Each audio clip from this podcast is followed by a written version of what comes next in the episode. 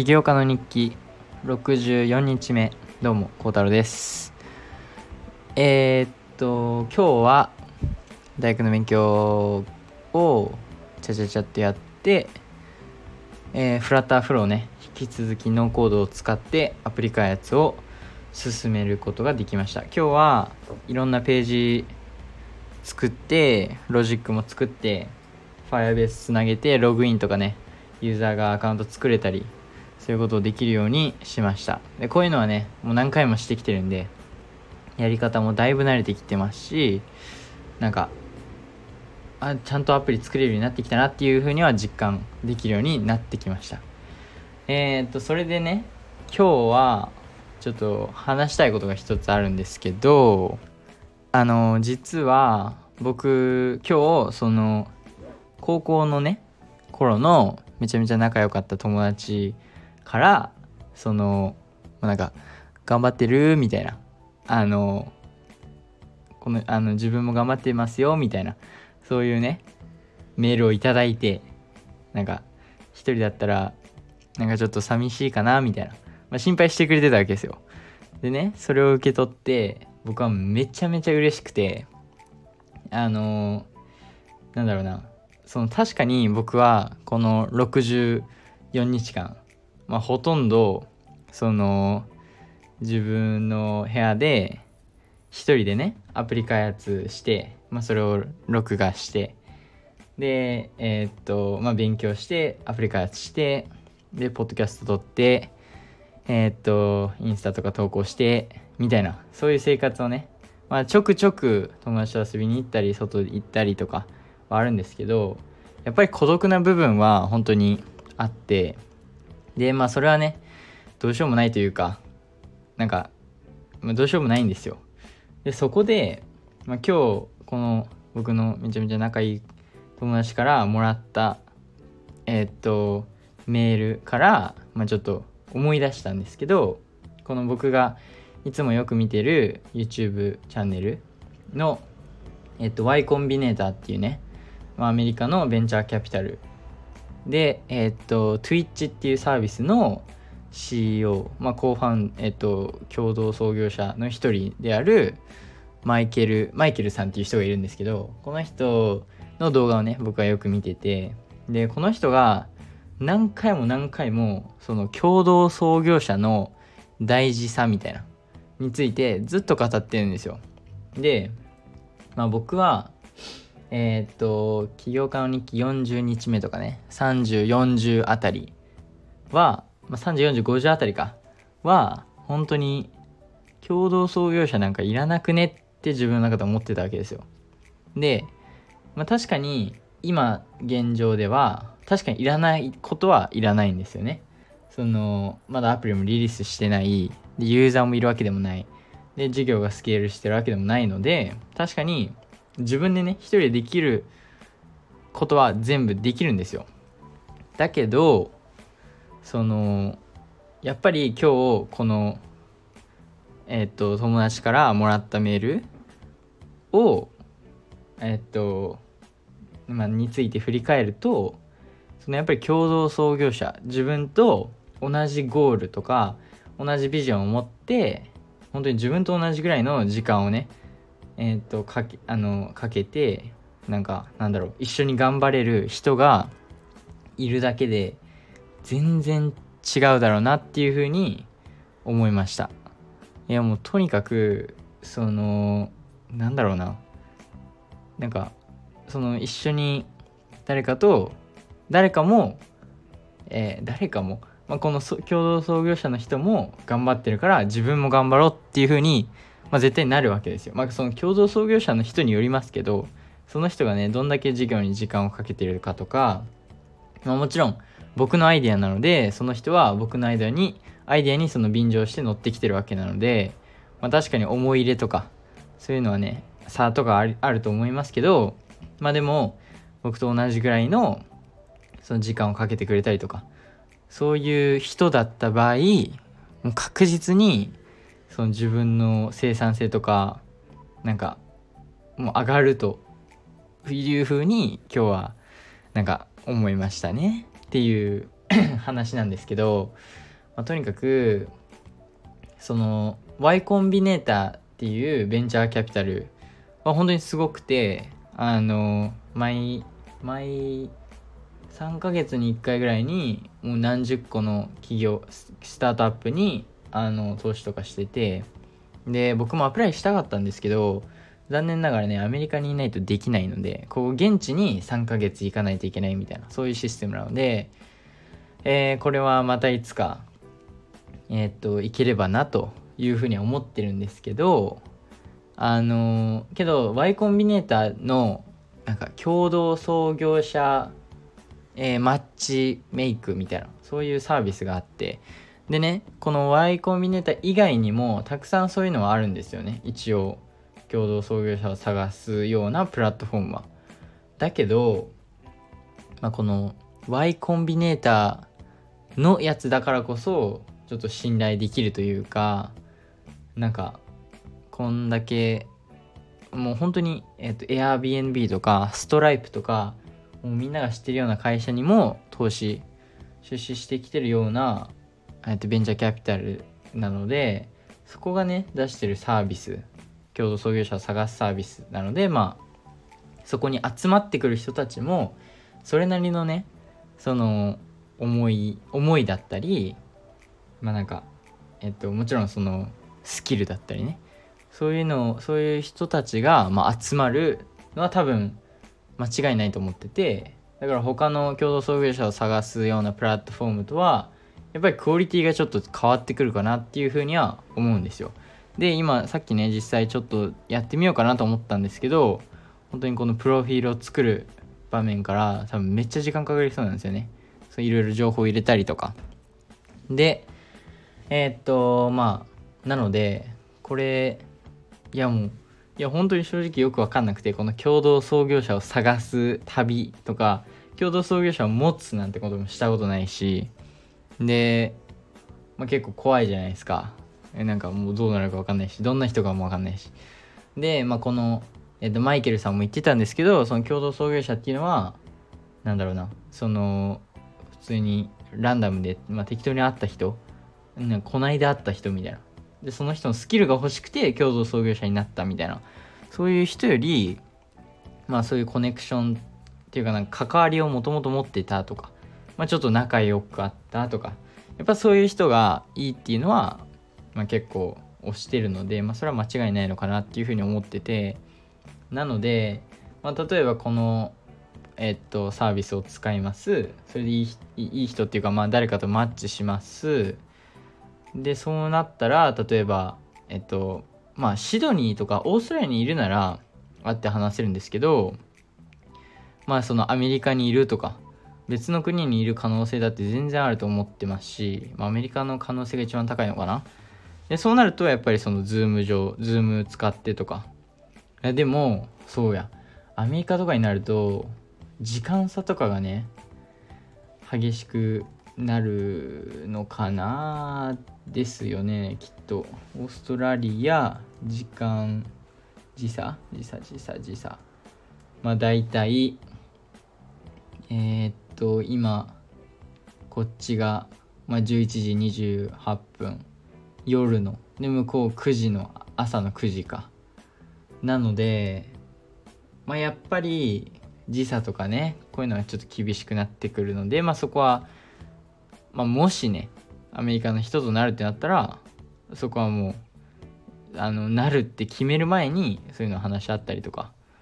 でまあその Y コンビネーターのあれなのできっとねその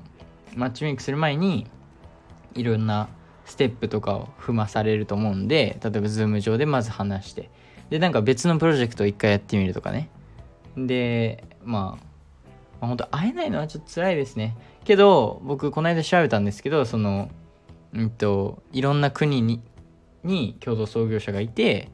事業を始めて成功したね。まあ、ケースとかもあるので、まあ、一応できなくはないというふうに思ってて、まあ、でもうんやっぱり今日思ったのはその確かに誰かがね自分が目指してるまあこの僕あの今日あのメッセージをもらった子はあのこのこの人この子の、えっと、夢とか目標に向かってね頑張ってるのでそれはもちろん応援しますしえっと素晴らしいと思うんですけどまあそのやっぱりこの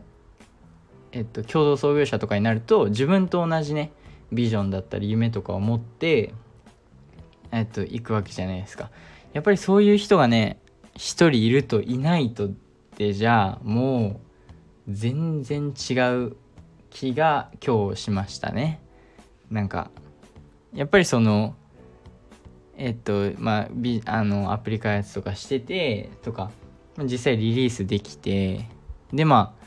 あ事業がねあまりあの成長もせずまあ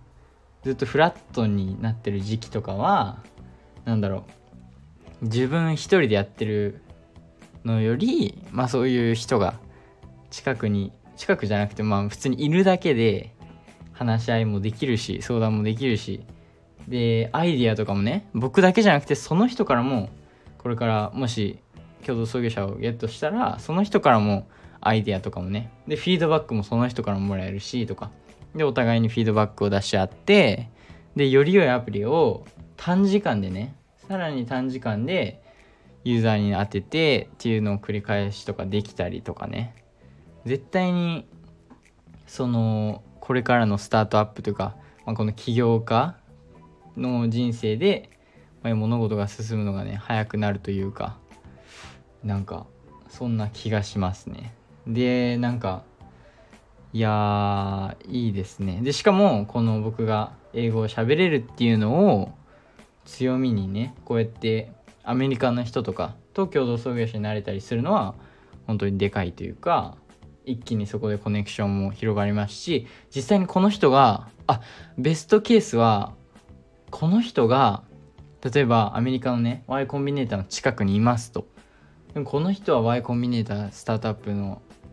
えっとあれに apply できます。この人は行きます。みたいな。でまあそれ僕がどう参加するのか分かんないんですけど、まあ、 Zoom 上なのか何か分かんないですけど、まあ、僕もそのその共同創業者の一人がいるからなんかまあ入っていいよというか一緒にやるならみたいな。でまあまあそっからどうなるか分かんないですけど。でもこの Y コンビネーターにねあの本当に毎えっと確か3ヶ月に1回あの行われるこのプログラムで本当にえっと5000個ぐらいのスタートアップかな？が毎3ヶ月えっと応募して。でも本当に受かるのが確か1%とか2.5%ぐらいかな？なので本当に受かった人も何回も何回も応募した人たちみたいな。やっぱりもちろん審査も厳しくて審査厳しいというかけどけどすごいのが例えばアイディアの段階で出資するねケースとかも結構あるんですよ Y コンビネーターは。なのでそのなんだろうな。もちろんまあアイディアとかも大事ですしまあそのチームとか。だからなもうななんだか何を求めてるのかちょっとよくわかんないですけどまあでもだからそのどどの段階にねビジネスがいてもあってもなんか受かる可能性はあるみたいな。なのでまあまあまあまあまあ Y コンビネーターはねいつかお邪魔したいと思ってる感じですかね。なんかとにかくいろんなスタートアップとそこで知り合えることになりますし。でえっとまあフィッシュバーナーズとは似てる似てはないですけどまあそのスタート他のスタートアップとね一緒に話せるみたいな点では確かに似てるんですけどこの3ヶ月はそのもっとうんとなんかちゃんとしたプログラムがあってみたいな。で Airbnb の創業者とかが来て話したりみたいな。そういうのを聞けたりとか。Airbnb の創業者ですよ。やばくないですか？まあまあまあそういうねやっぱ規模が違うというか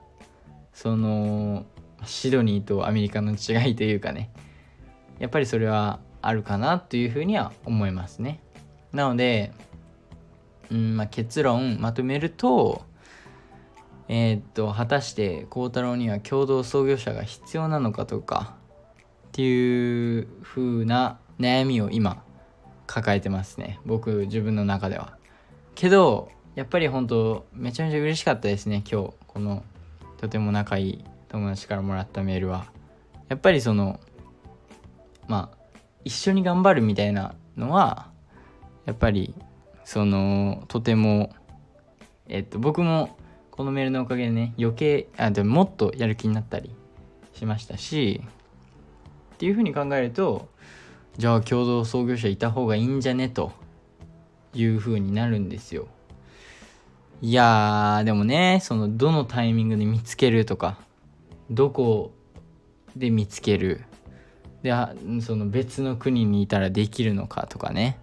いろいろあるわけですよ難しいし。でしかも年齢とかもありますしこの人まあもちろん時差とかもあって時差とかだったり、まあ、向こうが、まあ、理想は向こうもね大学生とか理想じゃないな。多分それしかあの僕は求めてないというか。やっぱりその向こうが大人とかになると大学卒業してるとか。ちょっとねちょっと話が合わない気がするんですよ。やっぱり向こうも大学生で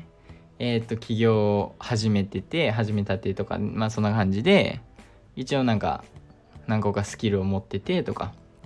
でまあアイディアはないけど何かスタートアップに携わりたいみたいな。そういう人。もうベスト。もうぜひ一緒にやりましょうって感じなんですよ今んとこ。いやけどいやもう分かんないわ。だってもうスタートアップ共同創業者とかねなるとエクイティとかでそれ分けたりもするわけですしそこら辺もねもう僕ほんとまだノータッチで。でその Y コンビネーターの人は 50%50% 50とかがいいって言うんですよ。けど例えば日本のね企業のポッドキャストとか聞いてるとやっぱそういうケースではないと。なんかもうなんかもういろんな意見があってもう本当にどれが正解か分かんないしっていう風になるとあの本当にもうこれを一回経験してる人とは共同創業者になってほしくないんですよ。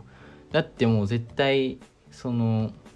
それをいいことにうまいようにされてなっちゃうわけじゃないですか。なら一回もねこういう経験をしたことない人を共同創業者にさして、まあ、一緒にねあの学びながらやっていくっていうのがベストというかね理想的ですよね。なのでいやーどうでしょうね。共同創業者ね。いやいたらいいのは間違いないんですよ。もう想像できるもん。自分がその朝起きてえっとまあ連絡するじゃないですか。今日何するとか。あもうその時点でめっちゃ楽しいじゃないですか。その2人でこの授業をやって、まあ、2人か3人かも。う分かんないんですよ。あのフィッシュバーナーズで会った人は3人ぐらいがいいんじゃない。3人がいい数字って言ってましたね。なんでか知らんけど。けど、まあ、確かに Facebook も Facebook 確か5人かな。5人で始まりましたし Twitch も3人とか、まあ、2人のケースもめちゃめちゃたくさんありますけどまあそのまあ2人か3人で朝起きるじゃないですか。で朝起きたらその2人まあ1人か2人か3人かに連絡します。でその人たちも「あじゃあ俺これするわ。あ俺これするわ。えでもそれこっちの方がいいんじゃない?」みたいな。そういう話ましてあのー、夢じゃないですけどちょっと憧れますね。めっちゃ楽しそうっていう風に思います。なんかみんなで頑張ってこの授業を本当に世界的な企業にしようみたいな。うわ今もう話してるだけで結構ね楽しそう。なんかめっちゃいいですね。やっぱり。なのでやっぱこうやって考えるとやっぱ共同創業者っていいなっていうふうに思いますね。逆にいる人が羨ましいというかもちろんね相性とかもあってあると思いますしけど僕人の運は多分結構いいと思ってるのでまあいい人と巡り合うかまあその実際になるってなる前にそのね話して一回話したらなんとなくわかるじゃないですか。この人と会うの合わないのは。まあ一回じゃわかんないけど確かに。けどまあまあまあなんとなくね感じはつかめると思うのでまあそうですね。いいですね共同創業者。あ待って待って。例えば僕がオーストラリアで1人はアメリカで1人はまヨーロッパのどっかとかだったらもっと楽しそうですね。なんかいや僕1人オーストラリアで、まあ、3人いるとして僕1人オーストラリア2人はアメリカとかだったらちょっとねちょっとなんか僕だけ一人ぼっち感がするのでちょっと悲しいかなと思うんですけどなんか僕が見たその記事ではその共同創業者がいろんなとこにいるって成功したケースは確かねエチオピアとえー、っと韓国となんかアメリカとみたいな。もう本当にバラバラでみんな。でそういうバラバラだったらなんかそれはそれで楽しいかなと思ったりしますね。なんか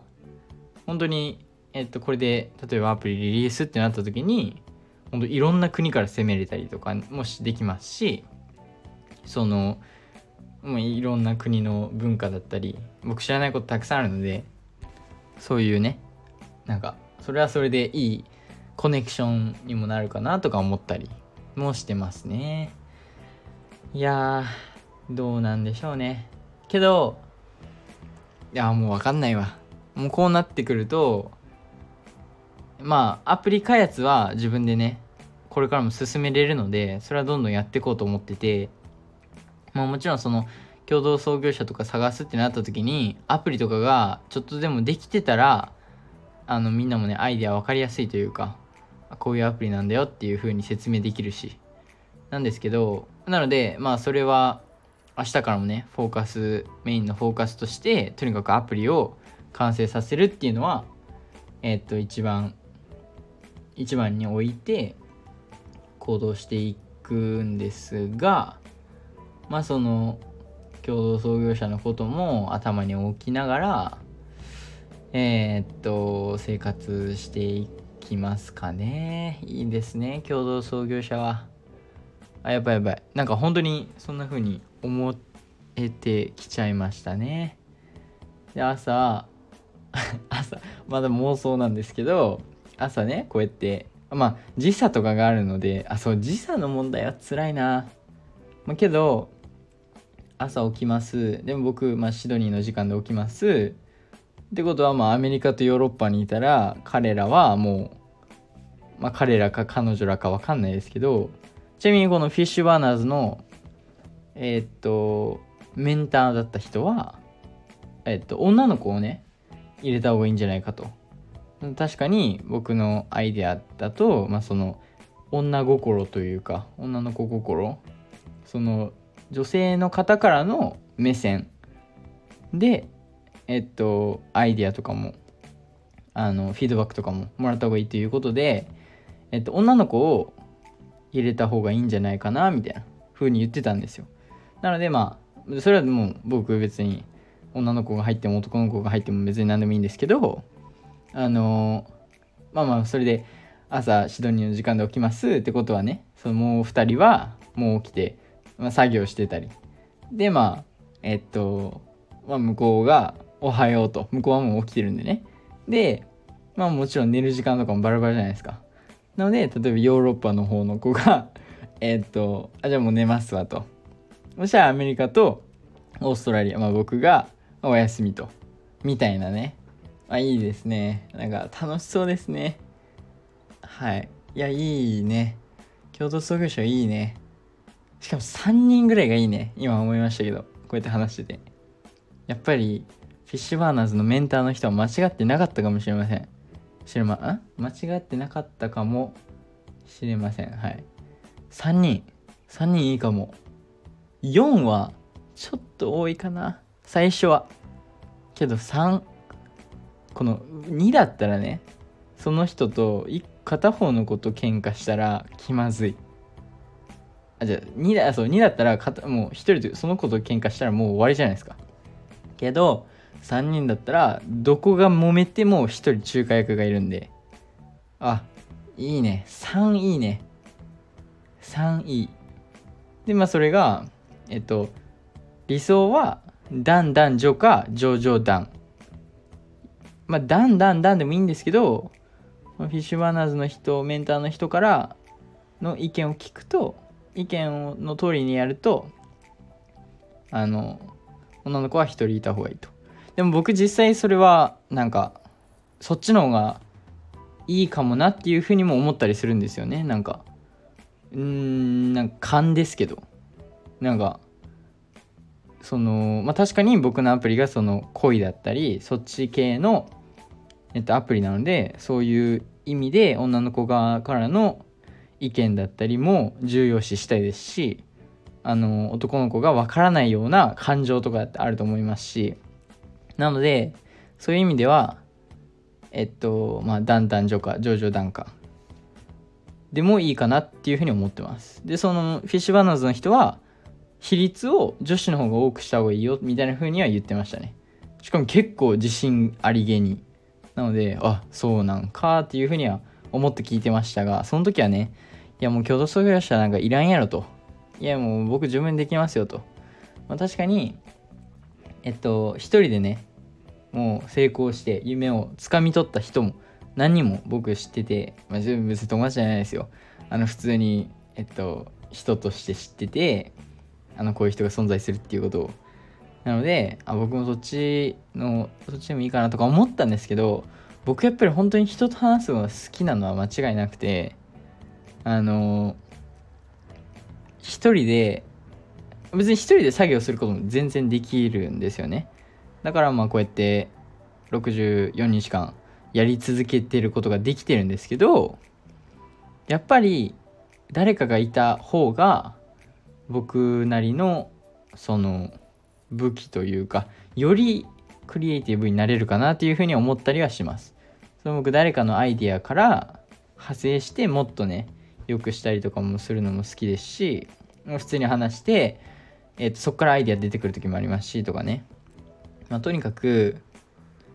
えっと僕は人と関わるのが好きなのでとにかくね。なのでまあいい出会いがあるといいですね。本当に。これ運なのでね。本当に。もう世界にはもう何億人いますから。何億人全然もっといるけど。あのその中からね、まあ、いい人が見つかるとは分かんないですけど。けどやっぱいるとなんか一気に人生変わると思いますね。人生も変わるしこのライクユーというビジネスも多分ちょっと変わってくるんじゃないかなとか思ったりその僕が全然思いつかなかったような視点からねアイデアが出たりもする可能性だってありますしなんかそっからなんかその共同創業者の子から子のコネクションからなんか別の何かに発展したりとかもありますし、まあ、別のビジネスだったり別のコネクションまあなんか正直そこはね可能性は無限大だと思ってるのでまあそこは楽しみというかね。どうなるか分かりませんがいやーいいですね共同創業者。はい。もうこのポッドキャスト撮り始めた時はあのまあ、ここまで思い強かったな強か強くなかったんですけど今ねこうやって30分ぐらい話してるといやもういいわっていうふうに思いますね。いやーなんか憧れますもん。その僕朝起きてそういつもね朝起き起きるじゃないですか。でもなんか起きるモチベがね、まあ、もちろんあるっちゃあるんですよ。このアプリを作らなきゃとか、えー、と早く大学の勉強を終わらせないと今日のそのアプリに費やせる時間が短くなるとかえっ、と今日も頑張らないとえっ、とまあ夢をつかめないぞとか、まあ、そういうのはたくさんあるんですけどこれがね例えば朝起きてで共同 また妄想になっちゃうんですけど共同創業者の、まあ、2人が例えば、まあ、2人ともねオンライン上なのでオンラインでチャットしてて